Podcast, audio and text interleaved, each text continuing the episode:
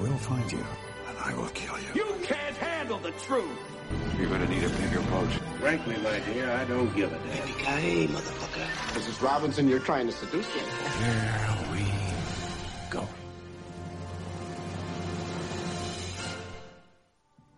Hola, muy buenas tardes. Ya por fin, martes de palomitas. David, ¿cómo estás? Pues muy bien, Juan Carlos. Eh, para hablar hoy de otro director, eh, es verdad que llevamos un par de semanas sin hacer ningún palomitas, así que igual estamos un poco oxidados. Exactamente. Pero, eh, hoy vamos a hablar de Clint Eastwood. Bueno, justo le estaba dando la pista con la canción. Pero bueno. Ahí está. Sí, sí, ya David les dijo. Spoiler. Clint Eastwood. Eh, bueno, yo creo que todo el mundo sabe quién es Clint Eastwood. Por lo menos ha escuchado de él. Ya sea si haya visto algo de él o no. Pero bueno, actor y director muy reconocido en Hollywood. Eh, ya lleva muchos años, ¿no? Sí, este señor nace en el 1930 y por introducirle un poco eh, cómo llegó a... Empezó, metió la pata en el mundo del cine, digamos. eh, este, este tipo lleva una vida muy nómada, eh, haciendo trabajos de todo tipo sin llegar a convencer ninguno, hasta que acaba en la Armada, como casi cualquiera que se une a este tipo de, a la Armada o cualquier organización militar porque no sabe qué hacer con su vida. Y aquí por casualidad acaba trabajando en Universal. Eh, todo esto obviamente sin ninguna preparación eh, de cine ni demás. Sí que tenía alguna referencia y le encantaba el spaghetti western como el, cine de Sergio Leone y demás. Eh, pero vamos, eh, a raíz de, de la Armada y de conectar con Universal, pues hace su primera aparición en el, en el 1955. Y de aquí va haciendo pequeños papeles hasta que comienza a hacerse un nombre. Y aquí es contactado por uno de sus principales referentes, por Sergio Leone, eh, para protagonizar eh, lo que iba a ser una trilogía que, que comenzó por un puñado de dólares. Eh, y siguió porque La muerte tiene un precio y la más reconocida igual, El bueno, el feo y el malo. Y esto le otorgó ya una gran popularidad. Eh, entonces, a raíz de esto, pues Eastwood vuelve a Estados Unidos, eh, de, porque había ido a Italia a, a rodar estas películas, vuelve ya eh, como una estrella, realmente más, y funda su productora con la que irá abriéndose paso en el mundo del cine, Malpaso. Sí, hay que reconocer que bueno, Clint Eastwood siempre tiene, tuvo la fama de galán y es por eso que también un poco del ejército se pudo salvar de la guerra de Corea, porque eh, mientras que entrenaba en Estados Unidos en, en las bases, eh, este se, se estaba ligando a la hija de uno de los militares, entonces ella impedía siempre cuando tenían que llevarlos a lo- al frente. Clint Eastwood nunca fue porque siempre supo cómo moverse ahí y evitar la guerra. De hecho, hubo una, una vez que estaban entrenando en un avión y se estrelló y cayó en el mar. Este, pero las noticias lo sacaron como dos héroes salieron de del avión vivos y, y- cayeron en el mar, este, plagado de tiburones y solo pudieron pues, este, salvar, salvarse nadando al otro lado de la costa y se hizo un gran mito urbano de que Clint Eastwood había sido un héroe y ya después con el tiempo este, sacaron que no, que nada más estaban haciendo una práctica, cayeron al mar y solo él se subió a ese avión porque quería llegar a California a saludar a sus padres Joder, porque estaba cerca de la base militar.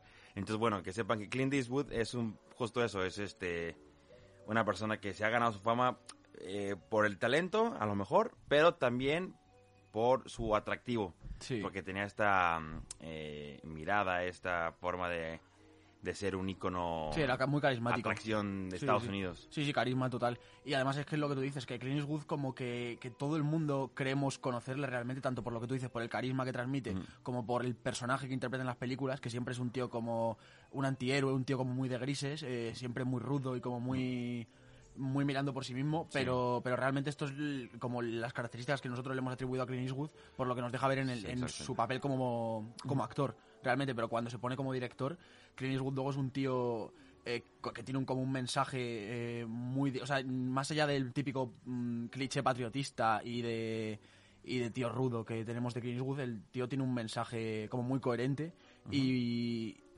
y, y, joder, y es, es mucho más de lo que de lo que deja ver en sus películas. Sí, de hecho, es una persona que, eh, que lo, lo, lo, lo premian, bueno, no lo premian, pero reconocen su trabajo, su esfuerzo, porque nunca se pasa del presupuesto, entrega antes de tiempos, es un profesional en la industria del cine, entiende los procesos de producción, lo caro que son, así que intenta nunca pasarse del presupuesto. Y, eh, y él es un cineasta que, que su objetivo es buscar entretener, no tanto hacer un cine de autor, sino él quiere entretener, que, su, que sus historias le guste a la gente.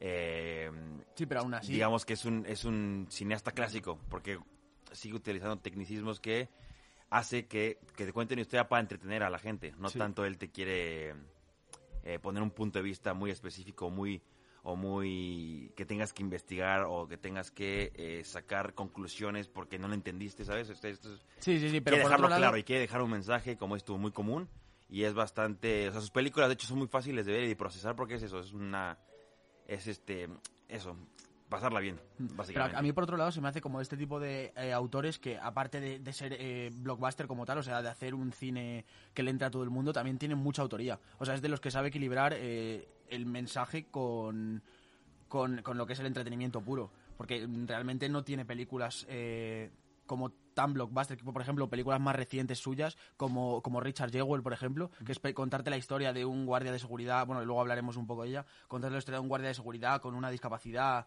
y cómo se ve eh, denostado por la, por la prensa y demás, o el caso del francotirador, que es contarte la historia de, de una, en plan, cómo vive una persona en el, en el campo de batalla, el, todas las vic- vicisitudes que se le presentan, de tener que matar a un niño, tener que hacer esto por su patria y demás.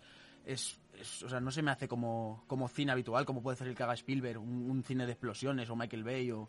¿sabes Ya, bueno, es que O sea, sí, pero es que es otro, es cine de acción. Aquí lo que sea, él sí, está sí, haciendo sí, es, es un cine, eh, pues eso, o sea, De costumbrista sea, más, Si te sí, fijas, pero- no tiene una marca de agua. Tú no puedes decir, decir, ah, Richard Jewell te parece mucho No, a American sí, sí, Sniper. eso o es cierto, por se lado parece no. mucho a los puentes de Madison. O sea, Pero- porque él te dice, voy a contarte una historia con el puro objetivo de contártela y, de y, y a- a- hacer este la edición y, y la, y la dirección muy by the book, digamos, muy por- básica. Por ese que entretiene mucho, obviamente. A mí me gustan mucho las películas que ha hecho, pero como dices, no, no tiene esa marca de autor de que, guau, este es Sí, no tiene la nada toma de identificativo, Eastwood". sí, sí que es verdad, pero por eso, no sé, a mí como que se me hace que por los temas que trata, eh, sí que el tío como que quiere diferenciarse un poco del típico cine que estamos viendo en Hollywood.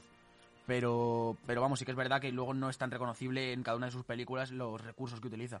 Eso es así, de hecho tiene eh, tanto películas eh, increíbles eh, para Hollywood como algún que otro mojón realmente. Sí, porque Eh, justo porque al final para, sí, es por lo que tú dices, la para diversificación que, Warner a él lo dejen da. dirigir películas a su estilo, tuvo que actuar en otras blockbusters, este, como la de la orangután, No la he visto. no a nadie. Vaya. es una película Sí. de comedia que de hecho lo criticaba mucho por haberla hecho porque como que perdió mucho su el criterio de, de a la hora de hacer cine, pero que se vio un poco obligado como todos los directores, como Nolan, como eh, pues el mismo Spielberg, Scorsese, que se obligan a hacer algunas películas para que después puedan hacer, Sí, o como sí. Peter Jackson, que dicen, está bien, te dejamos hacer tus películas, pero haz antes estas de los orangutanes que nos va a dejar mucha taquilla, porque sí es cierto que llegó un punto donde se volvió el más taquillero en Hollywood, antes de que llegara Tom Cruise y que llegara ahora The Rock y todos estos, pero en su momento Clint Eastwood fue la que el que vendía la taquilla, o sea, na- nadie le interesaba de qué se trataba la película, si salía él, la iban a ver. Sí, sí, total. Eh, y aún así, como director, incluso también tiene alguna, alguna piedra en el camino, como es 15 eh, y 17 Tren a París, que es una película que te Ah, cuenta ya, como una eh, vivencia real de unos estudiantes militares que se encuentran en un tren con un atentado e intentan pararlo. Es una película horrible, aburridísima. Y, y seguro que tiene alguna más por ahí, pero bueno, como todos, como todo director, que tiene que hacer cine a veces para pagar el alquiler, supongo. Sí, Pues ya está. Y bueno, eh, por seguir un poco con sus. Con las medallas que se ha ido colgando, eh, tiene cinco Oscars de 12 nominaciones en total: dos por su película Sin Perdón, eh, mejor director y mejor película.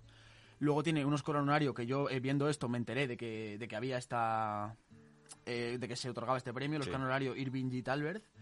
Y tiene otros dos Oscars por Million Dollar Baby a mejor película y mejor director. Exactamente. Y ha logrado él con sus películas que los actores hayan sido ganadores Premiados. de esos ajá. Ajá. Porque en esta de Million Dollar Baby ganó tanto ella, Sí. ¿cómo se llama? Eh, joder, no recuerdo ahora. Hilary Swank, y ganó Morgan Freeman como de reparto. Ajá. Igual pasó con, con ah con la de Mystic River, que se llevó Sean Penn y Tim Robbins se llevaron el Oscar. Merecidísimo. por- bueno, las dos por- películas, por este hombre desde luego. Sí, y, de- y además, eh, como curiosidad, es la persona de mayor edad en ganar el Oscar, a mejor dire- eh, en ganar el Oscar. Eh, eh, eh, ¿A mejor director o en general? No, bueno, a mejor director, ¿no? Nadie ha ganado más de... A mejor director, sí, fue por Million Dollar Baby, de hecho. Ajá. Eh, y además, eh, otra curiosidad, eh, este estuvo a punto de ser James Bond eh, justo después del James Bond de Sin Connery, pero lo rechazó, por lo que fuese no estaba como... eh, Bueno, no, sí, escuché que lo rechazó porque des- o sea, estaba muy agradecido, pues decir, lo tengo que rechazar porque no es inglés. Ah, y James vaya. Bond tiene que ser Sí, sí. interpretado por un una persona inglesa. Ajá. Sí, sí, o sea, cierto, que era sí. respetuoso del personaje y por Sí, eso lo- exactamente. Lo, dejó de lado. Sí, porque es que como dices tú, Clint Eastwood lo ves en películas y es el malo, ¿no? Bueno, no el malo, sino... es antihéroe, yo diría. el- o sea, es, el- es como el, el tío que quiere hacer el Pero bien, pero todo por, para sí mismo. O sea, es, es un Pero tío muy que- rudo, que no, no está feliz. no hace amigos, sí. Y que pero ya después lo conoces como persona o hasta fue alcalde del pueblo donde nació. Ah, sí. O sea, es una persona súper carismática que intenta, pues, pasar la vida y quedar bien, pues...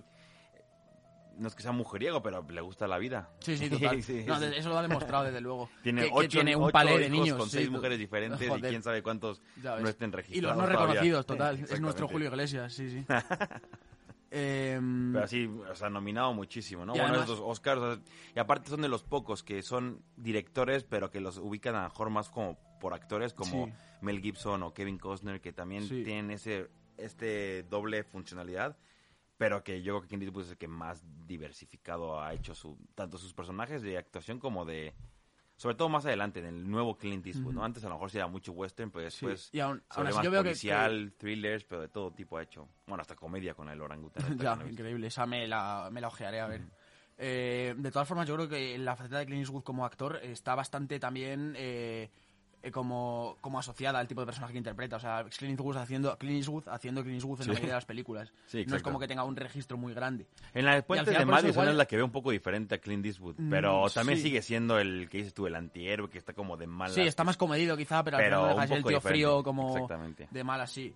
Y de hecho por eso yo creo que se le reconoce más su faceta como actor, porque yo creo que Vox Populi, eh, Clint Eastwood es más actor, a- a- a- si sales Sí. a la calle y preguntas, Sí. que, que luego como director como tal. Y yo creo que es por eso, porque como que ha predeterminado tanto el personaje que interpreta, pues que ya todo el mundo lo, lo reconoce ahí.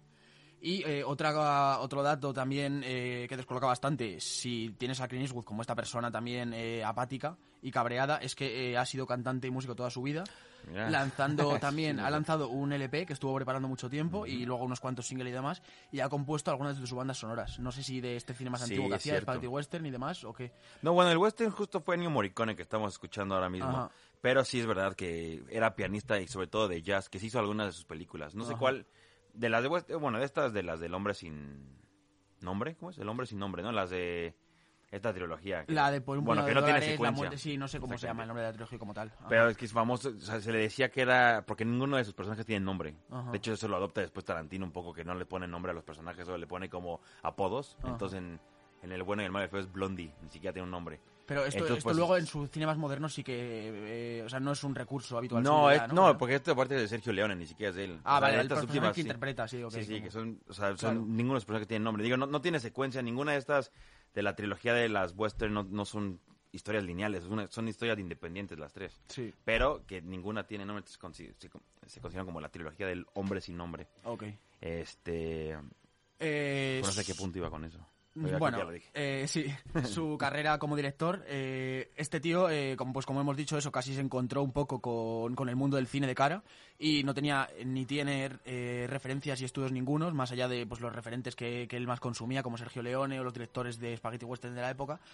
Eh, y su primera y dirige su primera película que es Escalofrío en la noche sin haber dirigido pues eso ni un anuncio ni un corto de película pero uno de los pocos directores que se habrá metido al mundo del cine tan Sí. de lleno y que le haya salido bien realmente Sí, exacto. Y que, que- sí, y que, o sea, no sé si es suerte o no, cómo contactas, cómo, pues, que alguien te dé presupuesto para hacer una película Ya. sin conocimiento previo. A lo mejor en la época que era más fácil antes, o quién sabe, supongo- pero que lo haya conseguido, como dice David, sin experiencia, mis respetos. Sí, de todas formas yo creo que es que, claro, o sea, no, no, no, no, creo que nosotros podamos entender el, como la popularidad que daba el spaghetti western de la época, Sí. que a lo mejor te posicionaba como el mayor blockbuster de los que te posiciona a día de hoy.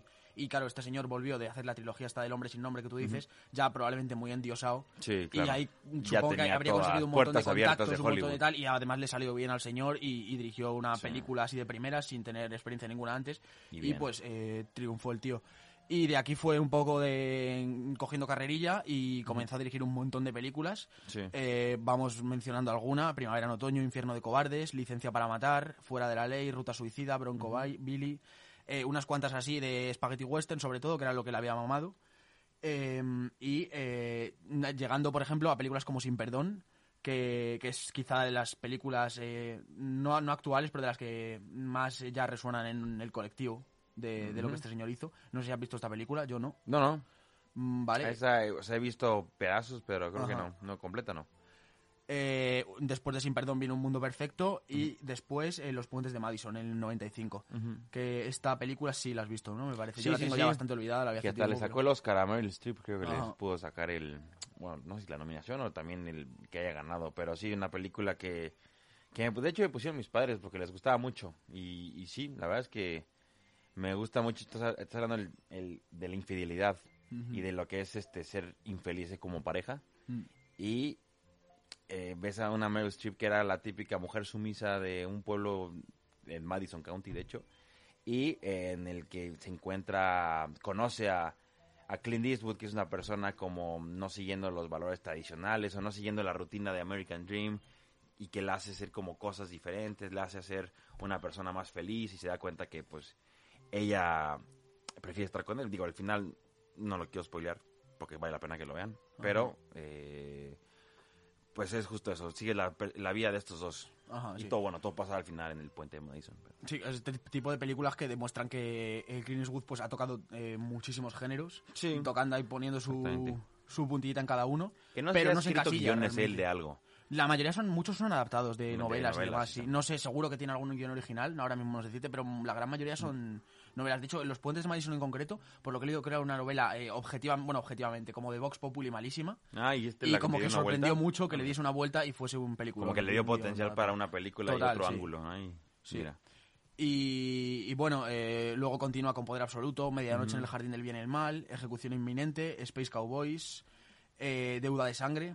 Estas no las he visto, por eso voy mencionando. Si Sí, te sí, quieres parar con alguna, es pues... que eh, eh, las que están en español a lo mejor sí las he visto, pero Claro, no sé. total. No, Tendría yo- que pararme a mirar cuáles son en inglés. Pero y sí, yo no. la gran mayor y yo es muy posible que muchas de las películas eh, más antiguas suyas de western como tal las haya visto porque mi abuelo con mi abuelo he visto 200.000 pero claro no con la capacidad de reconocerle entonces no sé Sí. decir Es que, bueno, el- sí, el- aparte el tema de ver estas western de un Sergio Leone son muy poco diálogo, muchísima acción, que empieza súper lento y se va e- evolucionando hasta llegar al clímax de la escena, pero para eso duró muchísimo tiempo, entonces es, es pesado, No es cansado, es sí, verlo, claro. uf, es... sí sí total y bueno luego viene con Mystic River uno de o sea para mí su mejor película y uno de sus hitos en, en su carrera obviamente Sí, como director, porque no, actúa Como director, esta. cierto, cierto, claro, sí, sí. Sí, porque sí que es verdad que eso, que tanto eh, muchas de las películas que dirige, él está como protagonista, como eh, incluso como actor de reparto. Eh, y bueno, eh, Mystic River ya hemos hablado de aquí, le hemos dedicado un programa entero. O sea que eh, es un thriller increíble, quien le interese un poco, pues que, que rebusque ahí en los archivos que tenemos un programa. Eh, luego va con. Million Dollar Baby, la película que le, le dio dos Oscars y dos Oscars a dos de los actores que participaban. Ujú. Eh, peliculón, pues que nos cuenta eso, la historia de un entrenador de boxeo venido a menos, con un, eh, un ring, un, un- una zona de, de entrenamiento eh, en, un- en unos barrios bajos y demás, y cómo va haciendo desde cero a una nueva campeona. Y, También acaba chunga esa, ¿no? y acaba chunga, joder, y tanto, sí, sí. Película larga y que se hace lenta a veces, pero con un desarrollo de personajes. Sí. Bueno, lenta, quiero decir, a mí particularmente en algún punto, pero que tiene un desarrollo de personajes increíbles. ¿Y cómo se llama la actriz principal, dices? Hilary Swank. Hilary Swank, hace un papel increíble. Sí, la verdad es que sí, porque no sé, había hecho ella, venía a hacer Karate Kid 4, creo. No sé, me quedé en la Entonces, este. Como voy a suponer, no tenía como que mucho futuro Ajá. y apostó este Clint Eastwood por ella y no sé, se llevó, se llevó el Oscar por Sí, esa sí, y sí, después es. el siguiente año se volvió a llevar el Oscar o en dos años después con la de que, que interpreta a un hombre. Ajá. O sea, que al, al final su carrera no despegó tanto Además, como este tipo de bueno. películas eh, son como muy contrastantes con lo que es el personaje, con lo que creemos que es el personaje de Clint Eastwood como tal, porque es una película que no sé, probablemente de los 2000 es eh, del 2000 poco, ¿no? Entiendo. Eh, sí, del Que- 2004. Que, posiciona a una mujer como la protagonista, una mujer fuerte que va como eh, mejorándose a sí misma cada vez Claro. para, para querer alcanzar el campeonato y demás. Y esto en esta época no se veía ni en pintura. Y sobre todo respecto al personaje que tenemos asociado de Clint Eastwood, que es una persona pues eh, como muy relativamente fascista por los amigos que hemos ido descubriendo que tiene, como que creemos que está muy chapada la antigua realmente. Y el tío eh, pues demuestra que no, que, que es más allá de lo que mm, creemos que es. Eh, después va con Cartas desde Iwo Jima y Banderas de nuestros padres, que son dos películas que van un poco ligadas, ¿no? Sí, aparte las hizo al mismo tiempo, o sea, las dos son como del 2006 por ahí. Y eh, una es desde el punto de vista americano de la propaganda que hicieron para la guerra, este que es un poco el rollo de los superhéroes, que todo coincide cuando sacan los cómics estos de, durante la Segunda Guerra Mundial y, y cómo hay que crear, eh, aparentar crear héroes como para motivar a los soldados y vayan a la guerra. Y el otro es desde el punto de vista desde los japoneses este, cómo ellos ven la guerra no tanto como propaganda, sino como un honor morirse por su por su país y, y- y- aquí creo que es en esta película cuando se ven que se están perdiendo los japoneses la guerra y se suicidan con sus espadas, que las preparan, Ajá, hacen todo famoso, un ritual para poder este Ajá. suicidarse. Sí, sí. Son dos culturas, la misma guerra, dos puntos de vista diferentes y vale mucho la pena. Creo que tuvo más mérito la de Cartas de Iwo Jima, tuvo más reconocimiento que la otra, pero yo recomiendo que vean las dos, muchísimo. De hecho, digo que son mis favoritas de Clint Eastwood. Pues yo no las tengo vistas, las tengo ahí apuntadas. Eh, después va Gran Torino, que otra gran película quizá de las también que más Sí, trascendió o con las que ya empezó a hablarse más de, de- del Clint Eastwood moderno. Eh, es una película pues de un poco de, sí, una vez más de un antihéroe, de una persona eh, muy fascista, muy vieja, muy entrada en el pasado, que está en un barrio que en el, al que está empezando a venir eh, mucho inmigrante y se está empezando a generar mucho ambiente de bandas y demás. Y como este señor, eh, totalmente contrario a, est- a- a esto que, que le rodea, pues intenta lidiar con ello y cómo eh, acaba cambiando de opinión realmente. Y casi es una especie de carta de Clint Eastwood, yo diría, a, a desmitificar el personaje que se cree que, que la gente Sí. se cree que tiene él. Porque este es como de un veterano de la, justo, es un veterano de la guerra de Corea y que vive en un barrio como un de barrio- muchos coreanos. Correcto, sí, de mucha inmigración este, y, de bandas. Entonces, como dice David, la- el, que Clint Eastwood al fin y al cabo no es el racista que a lo mejor puede llegar a creer como que es que dices que es, es que es vieja escuela, entonces a lo mejor él no acepta también esto, pero es como si es que era una relación muy bonita entre Sí. él y los y, al- y dos vecinos, ¿no? Entre él y un vecino en un- particular que digamos que es y un, eh, un chico que más débil respecto al resto de la banda y que es abusado y demás. Y, y la película al final es una reflexión, quiero decir, este personaje acaba cambiando de opinión realmente y se acaba desarrollando una relación muy bonita entre él y el... Joder, no me acuerdo del, del mote que le pone Clint Eastwood al, al chino con el que se relaciona porque es muy gracioso. Es, no, o sea, no, no le dice chinito, pero o sea, se refiere a toda la película de algo del palo. Al coreano dices. Sí, al coreano con el que tal. Y, bueno, no me acuerdo. y en sí cualquier cierto. caso es eso, es una una historia de, de relaciones humanas y de, de- de poder, poder cambiar tu opinión. Sí, eso es muy buena. Ahora que Ajá. me- lo estoy viendo, este sí, me acuerdo que la disfruté. Solo la vi, solo la vi en el cine, no la he vuelto a ver, pero creo que sí vale la pena. otra Sí, vez. sí, está Me la voy a merece mirar. un revisionado. Eh, luego vamos con el intercambio. Eh, después Invictus, que Invictus es una película que tengo bastante olvidada, que me pusieron a mí creo que en ética o en alguno de estos cursos, que es la típica película que también me han puesto todos mis amigos y demás, que ponían en todos lados. Sí, que con Matt Damon y Morgan Freeman como Mandela, ¿no? Ajá. Que Matt Damon es un jugador de rugby. ¿Y Sí, qué, sí, qué es- pasa? no recuerdo muy bien. Es, es una historia de superación también y demás. Pero. Sí, porque- es buena, pero no me acuerdo sí, bien. total. Porque es este, no es tanto en la vida de Mandela, es la relación de Mandela con el jugador de rugby. No, no sé decirte No ahora mismo. bien Estaríamos hablando. Era buena, pero basura, sí, sí, así sí, que tampoco me pero acuerdo sí. mucho. Ya, el Em, intercambio. Ya sé cuál es, Changeling. Ajá. Con esta, este, ¿cómo se llama la ex mujer de Brad Pitt? Se me fue el nombre. ¿Angelina? Angelina Jolie, gracias. Ajá. Tampoco puedo decirte mucho esto. Después vino con Más allá de la vida. eh, con Jay Edgar. J. Edgar con DiCaprio, que tampoco vi, pero es biopic de, de, J. Edgar, de J. Edgar Hoover. Creo que estuvo nominado DiCaprio. Bueno, sí, de hecho, sí, seguro estuvo nominado. Y, eh, pues, ¿esta la llegaste a ver? No, no la he visto. No te sé decirte. Bueno, es que también tengo... Muchos me han dicho que bien, pero igual, uh, lente. Ajá. Sí, bueno, es que muchas pe- películas son se pueden hacer lentas en realidad. Que dura un montón, dicen. Después vino con Jersey Boys. Esa sí la vi. Mm, yo la del nada. grupo de que cantan la que, que sale Frankie Valli, el bueno, un cantante muy famoso neoyorquino. Este, este está meh, pero lo que me gustó de esta es la música, porque es la música de los de, de los Jersey Boys, eh, como la de ay, bueno, sí, sí, es que ahora se me cae. Bueno, eh, este Frankie Valli es el que compu- compuso una canción de la película Grease. Este, y bueno, igual es una biopic de una banda famosa que, que estuvo involucrada con la mafia italoamericana en esas épocas, de los 40, un poco después de la ley, justo cuando la ley seca, que reinaba ahí la, la mafia. Y, eh, pero igual, no, no es una película que me acaba de convencer a mí mucho. Me acuerdo que la fui a ver al cine, este, y no, pasó muy desapercibida. Yo creo que muchos se les olvida que fue de Clint Eastwood esta película. Sí, vamos, yo no iba a Porque con la que, hasta la que sigue después es muy buena. Sí, después vino con El francotirador. Exactamente. Eh, película, pues eso, eh, que, que cuenta la historia más en primera persona, no tanto eh, a, a nivel objetivo de cómo vive una persona la guerra. No sé si en este caso era la guerra de Irán o, O- no, es un... Bueno, es, es un... es está- durante Afganistán. Es, ju- Sí. es justo después del atentado de las, de las Torres Gemelas. Sí, cierto. es mucho tiempo después. Es con Bush ya eh, enviando Bush, las tropas, ¿no? A, sí, él ya, a Irak. pero sí, ya lleva un rato ahí, ¿no? Sí, sí, sí. o sea, ya lleva un par de meses o Ajá, por lo menos ya está ya, ya lleva bastante tiempo ahí. Sí, y como este señor lidia, es como un francotirador en particular, pues tiene que lidiar con eh, todos los problemas de la guerra y con el hecho de, que- de los ciudadanos viéndose involucrados en esta guerra y demás y las decisiones que tienes que tomar y, y que no tanto, y, y por mucho que luego te lo vendan así, eh, no siempre eres un héroe. Porque ¿qué será? Como que mitad de la... mm, Bueno, menos de la mitad es durante la guerra, casi siempre es del después, ¿no? En Eh, Estados Unidos, viviendo su día a día con el... Con ¿no? Es- Sí, pero es- yo creo que la, gran mayoría de la película, mitad. eh, la- o mitad y mitad por lo menos, es en la guerra. Ah, porque sí. sí. que tienes pocas escenas de bélicas y demás, pero luego más de la mitad de la película se desarrolla en el campamento, en, donde, en Bagdad o donde sea, yo diría. Pero él ya ha tocado, o todavía no. ¿Cómo ha tocado? O sea, él ya medio dañado de lo que tuvo que hacer. Sí, sí, claro. O sea, con- de hecho, la primera escena es en la que tiene que, matar a un niño Exacto. y cómo esto le va pesando eh, a lo largo de la película y demás. Y pues, sobre todo de- porque había surgido este nuevo, esta nueva forma de guerra, este terrorismo, de, justo después de las torres y demás. Y, y, pues eso, nos plantean el cómo utilizaban a los niños con chalecos bomba, como incluso a las mujeres también. Entonces e- era otro tipo de guerra ya y cómo esto afectaba a los soldados.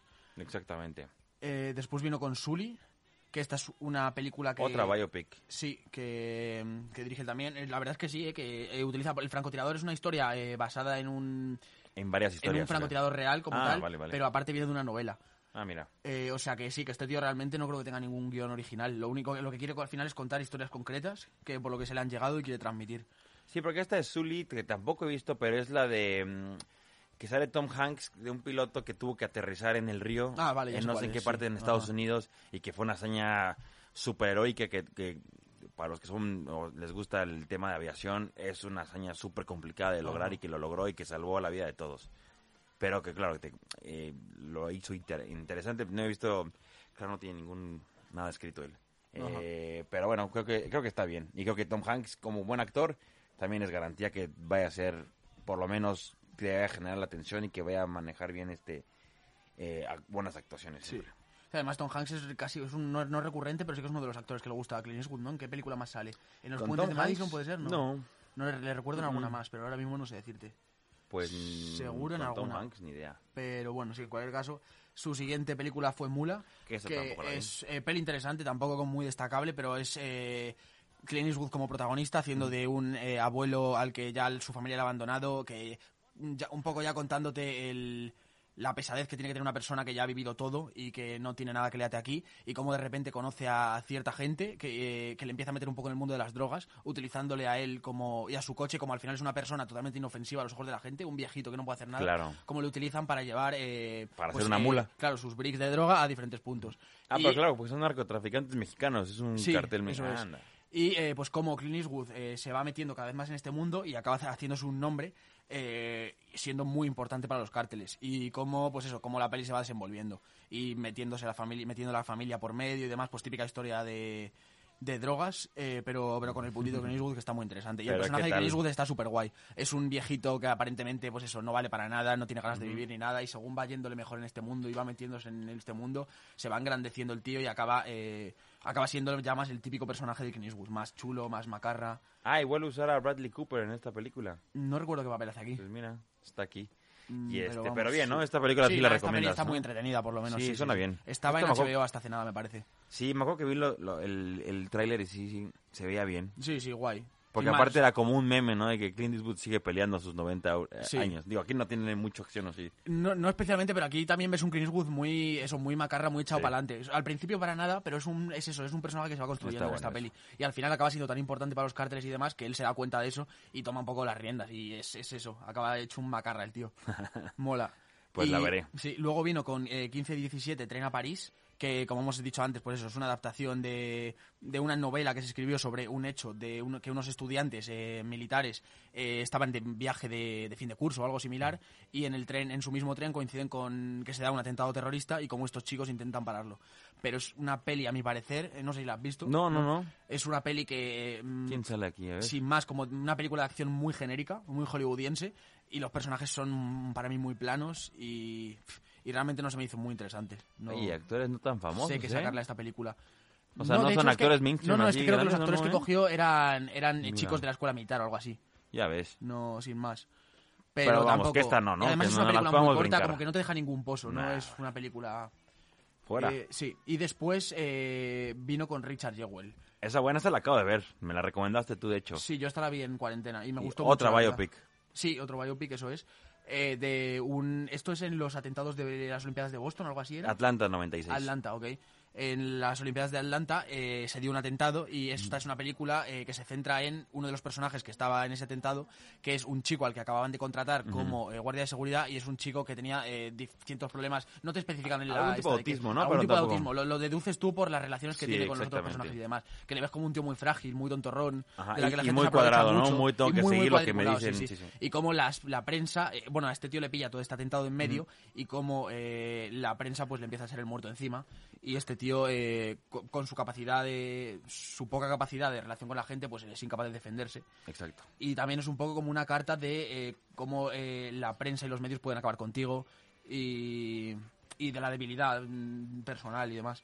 Y esta es una película Eso está muy bien, interesante, sobre todo por el protagonista que utiliza y, y el desarrollo de un personaje como tan particular, con un este autismo, un tipo tan curioso. Sí, esa sí está en HBO. Bueno, estaba en HBO. Yo creo que ahí fue donde la vi. Ajá. Y sí, sí, la recomiendo. Sí, está muy curiosa. Y eh, ahora estaba dirigiendo otra, eh, que, que es eso, que ya tiene que este señor 90 años, hemos dicho. Sí, exactamente. Joder, pues, eh, está es en- en 1930. Uf, sea, es que 90 da miedo ya. ¿Dos? ¿Uno? Eh, pues sí, 91. joder. sí. Y, Y ahora está mismo está con. Cry Macho. Qué o algo así Cry Macho, llama, exactamente. Que creo que también protagoniza. Sí, Y- sí, sí, sale él. Es que está loco. aquí. Sí, sí, sale él como de una persona jubilada de los que hacen rodeos, de los que se suben estos sí. eh, toros y caballos. Sí, sí, sí. Eh, pero bueno, no sé, no sé mucho más. Eh, todavía, todavía no hay ningún avance ni nada, hay pocas fotos que pueden encontrar. Pero sí, sigue ahí, a tope Clint Eastwood. Sí, de hecho, lo ves en las fotos de, de cuando dicen, ah, aquí estoy en el set, ya se ve como... Parece que es alguien que está visitando el set nada más para ver, no parece que está trabajando y que todavía tenga el- la energía para decir corte otra vez, no sé qué, y que tenga esta Total, y de estar actuando. dinámica de poder actuar y dirigir a esta edad. Sí, es que algunos tanto y otros tampoco. Y luego escuchas, eh, Harrison Ford se ha golpeado la cabeza con el halcón milenario y Ah, tiene sí, que estar sí. de baja tres meses. Y este señor real eh, eso, se hace ¿eh? una película, se dirige otra, no sé qué. La, es, es Exactamente. acojonante, sí. Y tío, que me gusta la forma en la que la que vea, la que usa Hollywood, o sea, el negocio de la industria del cine, porque es este una persona que casi siempre utiliza el primer la primera toma que hace, casi nunca es de "Ah, otra vez, otra vez, otra vez. Sabe perfecto, tiene bien planeados, planificado su preproducción, hace buenas tomas, entiende que usa el cine como un medio para entretener, sabe que la gente o sea, intenta que a la gente le guste, no es un tanto de voy a hacerlo a mi punto de vista y que, la, que se jodan todos los demás si Sí, les gusta o no. De hecho, me gusta las- su criterio y su forma de... O sea, no, no- no es que me gusten todas sus películas, pero me gusta su forma de visualizar, de ver De la entender industria el del, cine, sí, sí, sí. como un negocio de entretenimiento. Sí, de hecho, todo esto de la naturalidad y demás, o sea, él utiliza siempre, intenta utilizar las primeras tomas porque dice que es eh, la toma en la que el actor está como, como en, la, en la que está más, exacto, más imaginativo. Más, más re- en la que es más realista. Ajá. Y, supongo que esto es, en base es por el hecho de no haber estudiado un carajo de cine. Porque está como sin todas esas esos, esos lastres, supongo, de todos los tecnicismos del cine y demás, que sí que ha ido adquiriendo de hacer cine, obviamente. Sí. Pero que como lo que no le lastran, ¿sabes? De haber eh, de haberse hinchado a libros o haber escuchado a gente. Al final este tío se ha hecho cogiendo a sus referentes, estudiándolos por sí mismo y probando y haciendo sus películas. Entonces él es- entiende el cine de esa manera, eh, naturalidad, eh, aprovechación de recursos y entretenimiento, claro, entretenimiento pero contando siempre historias concretas que él quiere contar. Por eso Ajá. selecciona también, eh, supongo, las historias que quiere contar, Exactamente. siendo todo eso, guiones adaptados y novelas y demás. Eh, y aún así haciendo pues eh, eh, grandes blockbusters, como pueden ser Million Dollar Baby, Mystic River o Gran Torino. Y pues eso, no sé si quieres Sí, añadir porque algo de más lo nuevo ya no está ya, ya no está actuando en cosas que no dirige, ¿no? O sea, ya como que el nuevo Clint Eastwood Hace mucho realmente, ya ¿no? hace No sus sé- propios proyectos, ¿no? Ya no depende Sí, sí, tanto sí. de que un contrato de Hollywood le diga, tienes que hacer esto para hacer esto. Sí, total. Ya como que lo dejaron en paz, ¿no? Sí, Sí. pues de hecho sí, como actor, las últimas son las que ha dirigido él. O sea, hace mucho, me tendría que bajar ba- bastante en la lista para encontrar lo que no haya dirigido él que, que, mm, que haya actuado. Sí, sí, sí. Sí, a lo mejor incluso desde Sin Perdón, o, esas, o sea, o Sí, finales de los Así que 80-90, este señor está eh, en su propio camino, vamos, sin necesitar de nadie. porque es un pilar del cine ya realmente. Sí, exactamente. Y como ya curiosidad, tiene yo- ya edad para hacer lo que quiera. Sí, no, nada, total. A este señor, a sus 90, 91 años, le he visto en una foto, eh, haciendo este programa y demás, eh, practicando esquí con Arnold Schwarzenegger, porque por lo visto son amiguísimos, y este señor Ah, sí, eh, cierto, está todavía que se sube a las, a las montañas. Este, no sé. De hecho, una de sus películas no quiso a un realmente. stuntman, no sé en cuál, una que tiene que que es alpinista, y no quiso usar ningún stunt porque justo, él, insisto, él es una persona que entiende el, el- la industria, el, el negocio. Dijo, además salir muy caro usar un stunt, lo voy a poner mucho en peligro, lo hago yo solo. Y a la, a la Tom Cruise se puso él a hacer escenas de alpinismo colgado de una cuerda y venga a rodar. Es muy vieja escuela, ¿eh? Como Sí, entiende sí, el cine realmente, sí, sí, sí. Y pues eso, esto es todo de Clint Eastwood. No sé si tienes algo más que añadir. No, bueno, nada, los, ah, bueno, de los estos eh, datos curiosos, lo de ay, lo de James Bond, también fue considerado Batman del 78. El Digo, Batman de- Superman del Ah, 78. Superman del- Uf, no, no ubico a No, ¿no? En esa época, no lo sé, no le ubico realmente. Pero, no, que va, que va. pero vamos, no me cuadra mucho, ¿no? Sí. ¿Qué Superman fue en esa época? El de... El que acabó eh, Christopher Reeve. Ah, ok. el que vale, se cayó sí. el caballo después sí, y se quedó por él. Pero sí, no, yo tampoco veo a Clint Eastwood ahí de... Vaya, pero sí, desde luego supongo que no sea Superman. por proyectos que le hayan ofrecido. Habrá un montón, tanto estos que hemos dicho Sí, como muchos que millones. no sabemos. Eh, le ofrecieron Apocalypse Now, le ofrecieron... eh, Rechazado. y sí. Igual, de hecho, él no fue la primera opción para las de Sergio Leone. Eh, Habían sido eh, otro actor, que no me acuerdo ahora el nombre, pero que pedía 25 mil dólares y Clint Eastwood, Clint Eastwood aceptaba 15 mil. Digo, pues venga, contigo de una vez. Sí, Clint Eastwood en ese momento con que le dicen las gracias, yo creo, para meter cabeza en el cine, pues ya. Sí, exacto. Aparte, creo que 15 mil en esa época creo que eh, rentaba bien. Sí, hombre, seguro que se estiraba más que ahora. Sí, exactamente. Y pues nada, esto ha sido todo sobre Eastwood, eh, uno de los directores y actores más reputados de la historia del cine, realmente por su extensa carrera, más que otra cosa. Sí, porque y bueno, como y tú sus- ya se ganó algún su Oscar peliculón. honorífico, ¿no? Ya de, de Sí, Live sí, Achievement total. este, sí. ¿Que este Oscar cómo se otorga, ahora que lo dices? O sea, ¿o qué Pues como cada año que- eligen a alguien, ya, ya estuvo Jackie Sin Chan más. una vez, Ah. o sea, de los que a lo mejor nunca van a recibir un, bueno, porque Clint Eastwood sí, pero de los que a Sí. lo mejor un, un Tom Cruise que nunca va a recibir Sí. una- un Oscar de mejor actuación, pero sí de carrera, ah, sí, sí, seguro va a ganar un Oscar. carrera, eh, total. Exactamente. Ah, vale. Tío, por eso Jackie Chan que dices, no es buen actor, pero todo lo que ha hecho en su vida de Hollywood, que él es el stunt eh, de sus propias películas Sí. que produce, genera eh, trabajo para todas las personas que hacen sus películas. Sí, sí, claro, total. Este, sí, como que le dan ese premio. Y es bueno que estos premios se den, eh, no se den da de manera póstuma, que es lo que suele pasar con estos premios honoríficos, que se esperan a que el Ah, director eh, esté muerto y ya, pues, ¿para qué? ¿Para qué? Claro, ¿Para qué se gastan un Oscar en él? Sí, sí, total, así que bien. Sí, es, es, es un premio que la verdad mola, porque dices, no te estoy premiando por tu nivel de actuación. Por lo que has aportado al cine. Pero oye, lo un que has hecho sí, sí. ajá, por la industria, Total, te sí, casi lo más importante al final. Exactamente. Hacer que esto avance y evolucione. Y pues nada, esto ha sido todo. Eh, ¿Alguna noticia? mm, hay noticias ahora mismo, no sé decirte. No, nada más avances nuevos, ¿no? Este de Snake Eyes, del como que... Sí, de los G.I. Joe. G.I. Joe, eh, eh, Shang-Chi. ¿no? Shang-Chi, De los Master últimos. Kung Fu, sí. O no decir, no, el último no, porque faltaría todavía. Eh, seguro que llega un más, ¿no? trailer más, sí. Eh, ¿Qué más? Fear Street, Pff, no sé. Eh, Fear Street es lo de R.L. Stein, el creador de Ghostbumps, Ah, de ya, ya, Pesadillas, que va a Netflix, ¿no? que va a hacer una Vale, especie vale, de vale. película eh, partida en tres en Netflix, Sí, como en, en tres décadas One, diferentes. Una especie- 1994. que, que bueno, que yo igual veo, pero por nostalgia, porque Ya, al final sí. es un tío del que he leído muchos libros de pequeño, y eso va a hacer como una Y el trailer no se ve mal, ¿eh? Porque más allá de parecer ver, como... eh, terror infantil, como es un poco entre comillas el que Sí. hacía él, parece un poquito más oscuro. Sí, y porque ves las películas de Goosebumps con este Jack Black y va. O sea, claro, yo, yo de pequeño me acojonaba. No, no, las nuevas. Ah, claro, no las, ¿No he las viste? No, no lo sé, Qué ni bueno. quiero. Que Jack Black, Ah, él sí. es el. El. El que él cuenta pesadillas. R.L. Stein. Ah, ok, vale. Y, y, y están en una, es tipo Jumanji, están él contando historias y se van haciendo realidad. Ah. Y de repente aparece un monstruo en la mitad de la calle. Pero es muy Jumanji, es muy de niños. sí, no, no he visto O sea, eso, no. gracias a Dios. Pero no, esto sí que parece como que le da una Aparte vueltita. dos, creo. Y el- el- los trailers que han salido ya dos, me parece, sí que parecen más oscuros y tal. Y va a ser como, eh, eso, tres capítulos de una hora, en Ah, décadas bueno. diferentes, como yendo de adelante hacia atrás. Creo que va a empezar como en una etapa más cercana y acaba como en el 1600 y pico, lo que sea. Ah, ok, ok, ok. va Porque va primero se contarnos- llama Eso 1994, es, la primera va parte. Y luego va para atrás. Ah, Sí, ya, ya. Y, y Vale, nos va a contar, pues eso, Bueno, eh, está bien un eso, ¿eh? pueblo que, que tiene una típica, típico pueblo con una maldición que hace que eh, sucedan cosas raras, que la gente se comporte raro y demás. Y bueno, sin más, eh, serie de Netflix, de, que es una, de hecho de las apuestas de verano de, de Netflix. Pues bien, ¿eh? Sí, sí me no la sé, así apunto, que la más verdad. trailers. Eh, no, bueno, esto sin. Sí, ya. Sanchi, hemos, o sea, Chanchi, pues eh, a mí de priori no me parecía una apuesta interesante porque no es un personaje que me interese para nada y no es un personaje que nadie conozca, es un personaje de los 70 como muy secundario y que, que de hecho salió prácticamente para que porque no tenían los derechos de Fu Manchu, que era como el personaje asiático de la época que estaba Que es reventando un, en novelas como un dragón alien, ¿no? ¿Dijiste? No, Fu Manchu es un emperador chino Ah, y demás, solo que era era de las era como que triunfaba mucho en las novelas pulp en las novelitas típicas que compraba la gente en Vale, los años vale, vale. 60 y demás y 70 Ujú. y Marvel dijo joder vamos a intentar sacar dinero de esto y como no tenía los derechos pues hizo al hijo de Fu Manchu que es este eh, Sanchi ah, ya, ya, ya, ya, vale, vale. básicamente. Y eh, pues eso, el tráiler pinta interesante, en verdad, mm, artes marciales, que siempre guay.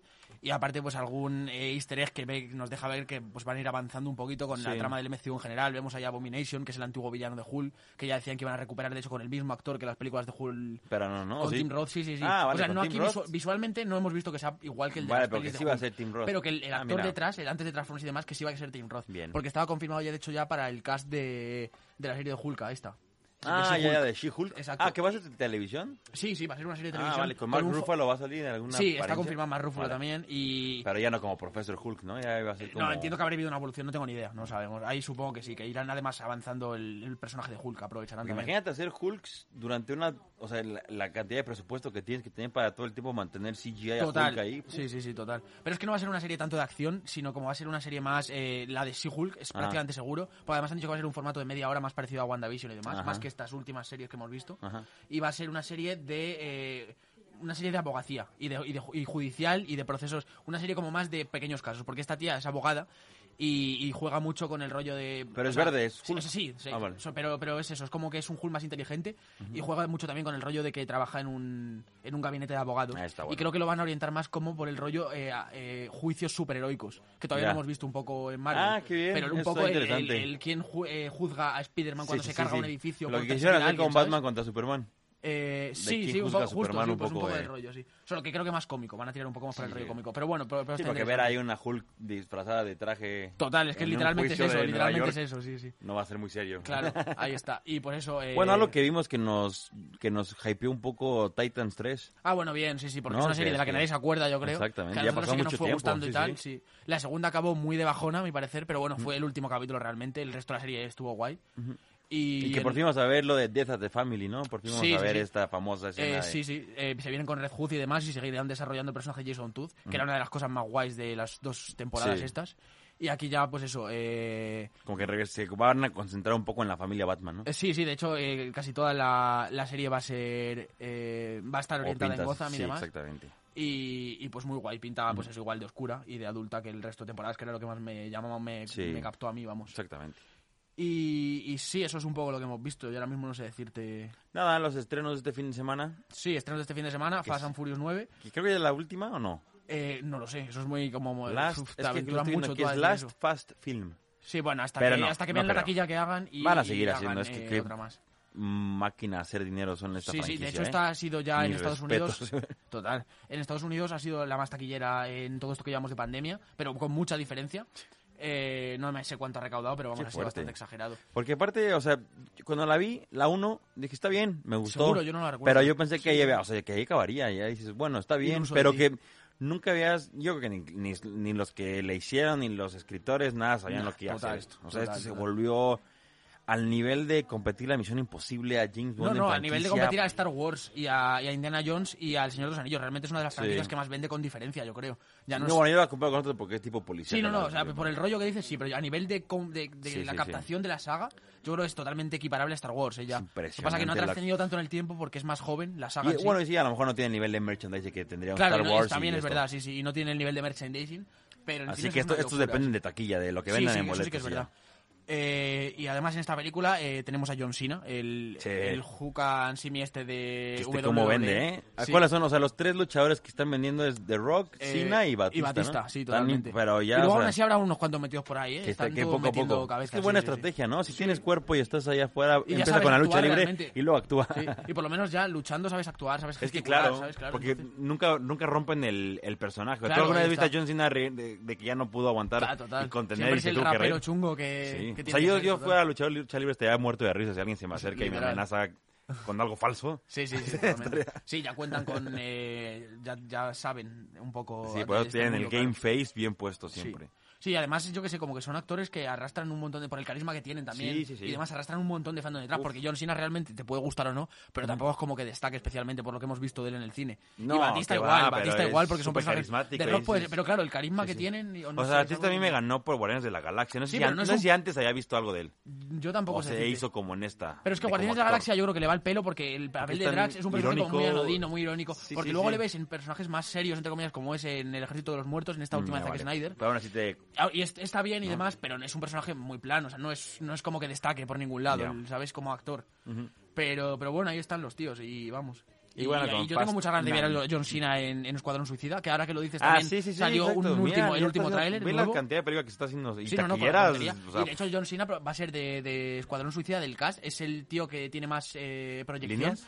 Proyección como tal, porque, porque han, ya han anunciado un spin-off de su personaje que es Peacemaker Ah, en Suicide. Squad. ¿Igual de, de James Gunn? O ya quién sabe. Eh, quién de James? Gunn, sí. O, Ah, sí, o producido por él, por lo menos. Ah, Pero como que James Gunn iba a estar muy detrás del detrás de proyecto, esto. sí, sí. Ah, qué guay. Y lo que te digo, o sea, de un cast de 10 o 12 o 15, los que sean en Sí. Suicide Squad, que, que John Cena sea, por supongo que por el carisma y demás que tiene, y por el personaje que habrá eh. en la película, que sea el que han escogido para hacer un spin-off y demás, pues también es, joder, Exactamente. es bastante representativo. Porque en este caso va a ser Idris Elba, ¿no? Como que digamos el protagonista junto con Margot Robbie. Es Idris Elba. El que salió en la pasada. Eh, eh, no, Boomerang no creo que tenga tanto protagonismo. No sé cómo se llama el actor, pero si dices el de la pasada. Ah, no, tú dices Rick Flag. Un poco el, Mm, Ese, Rick el Flag, cabecilla, ajá, ¿no? exactamente. Que no es tanto el villano, sino el que les Pero controla. es como que el de los que más salen en los avances, ¿no? No, y, no obstante, yo creo que John Cena va a tener también. Y John eh, Cena. Es que sale- sí, claro. Pero sí, sí, sí. Pues bien por, por los luchadores, ¿eh? Sí, y bueno, y eso, el, salió un trailer de Suicide Squad que se liberó como de forma muy rara porque se liberó primero solamente en típico anuncio aleatorio que te sale en YouTube antes de ver un anuncio. Ah, sí, pero sí, luego sí. parece ser que Margot Robbie lo filtró por lo que sea y tal y ya está disponible por ahí. Porque este es de este año, ¿no? mismo. Ah, mira, esta es pues de en hace nada, agosto. esta es en agosto. Bueno, Agosto sí. 6, Sí, sí, justo. guay. Sí, esta pinta muy guay, muy divertida. Sí, esta, es que aparte ve el, ve el cast, Margot Robbie, Idris Elba, John Cena, Joel Kinman, que es Rick Flag, Sylvester Stallone, va a ser la voz del tiburón. Sí. Pero creo que es como tipo Es como Vin Diesel en. Groot, total, sí, Da igual si es Eh. Vin Diesel o no. Taika Waititi, Sí. no sé quién es. Ta- Va a hacer un, hace una voz también, no, no recuerdo ahora mismo. Porque No sé si también ya sale- él, es el- la piedra en MCU. O sea, ya. Taika Waititi está en los dos, ¿eh? Sí, estoy en DC Universe ahora, y no está en los dos cómics. Sí, sí, sí, total. Difícil lograr eso, ¿eh? También. Sí. Y bueno, eh, Viola Davis, Amanda Waller, esa está, sí. convence. Esa. Sí, sí, personajazo, mola mucho. Sí. Y eso, una Eh, película. bueno, el hermano Sean Gunn va a ser el, La comadreja, la comadreja. sí. Que igual este, pues, el hermano lo acompañó en, en Guardianes de la Galaxia. Sí. De hecho, repite algunos, ¿no? O nada más a él de, de los de no, cast. ¿cómo se llama eh, John Doe? Eh, Michael Rourke, repite. No se Ah, ya, Rourke. este... ¿No es Michael Rourke? No, coño, ¿cómo se llama? Sí, sí, sí, Rooker. Perdón, sí. Michael Rooker, que es el azul. ¿Cómo dices? Eh, John Doe, ¿no se llama? Sí, John Doe. En las Ah, películas. Ya, ya, en, en claro. Guardians of the Galaxy. Y aquí es Savant, no sé quién es ese. Tampoco ahora mismo. Ah, no. bueno. Son personajes muy secundarios todos de aquí, pero casi en, en verdad es lo que mola. Eh, y pues eso, eh, más estrenos de esta semana. Eh, obviamente Fast and Furious 9 se va a llevar toda la taquilla. Luego tenemos Cuatro chicos y esto, película más para niños. Un poco además parece rollo antiguo con marionetas y demás. Ah, Eh, Hombre muerto no sabe vivir, ni idea. Mandíbulas. sí. Que ahora sí ya le pusieron traducir bien a Joss. No, no, no, no es, no, claro, estaría, estaría guay que fuese tiburón, sí. Pero, Pero no, no. Es, es una peli, parece, no sé si es una comedia española o, o Vale, de vale. dónde es, pero típica comedia. El robo del siglo eh, y las cosas que decimos, las cosas que hacemos. Así que bueno, yo creo que esta gente, este fin de ¿no? todo el mundo va a ir a Fast and Furious 9. También mañana se estrena el nuevo capítulo de Loki, que a mí no me está convenciendo mucho. Es- me Yo el abandoné a Loki, lo siento. Mm, muy rápido para ser seis capítulos. Sí, eh, sí, igual Que me queden dos. te toca acabártelo ya, total, sí, sí. ¿Solo son Pero vamos, eh, sí, claro, Bueno, creo que todas las series, bueno, hasta ahora lo que están sacando sí que son... mejor bueno, sí. no, WandaVision que fueron ocho, puede ser, no recuerdo. No, sí, no me acuerdo. Puede, ¿eh? pero bueno, en general parece que están tirando un poco por este formato de series cortas y demás. Y pues nada, esto ha sido un poco todo. Sí, Eh, no se hasta el va nada más. martes que viene, que seguramente estemos eh, de 2 a 3, ¿no? Sí, no, Almo. Me parece. De 2 a 3 a partir del martes que viene. 2 a 3. Almudena. Vale, pues Para eso que es. todos cambien sus calendarios ahora mismo. Eh, así que eso es. No sabremos con qué vendremos, ¿no, Juan Carlos? Pues no, a ver si tenemos Ideas, algo de sorpresa. televisión, ¿no? Así el momento. tenemos Eh, sí, ahí siempre está más difícil. Abandonadas aparte. Sí, la última vez vinimos con Sky Rojo creyendo que era como un proyecto autoconclusivo. Nos engañó Chus. Y nos hemos sido engañados. Eh, han- anunciado Seguirá- la segunda temporada ahora. Eh, pero bueno, en cualquier caso, sí, pues veremos con qué venimos la semana que viene. Eh, así que nada, esto ha sido todo. Eh, gracias, Juan Carlos. Nos Muchas vemos el martes David. que viene. Venga, chao. I will find you, I will kill you. You can't handle the truth. You're gonna need a bigger boat. Frankly, my dear, I don't give a damn. This is Robinson. You're trying to seduce me. Here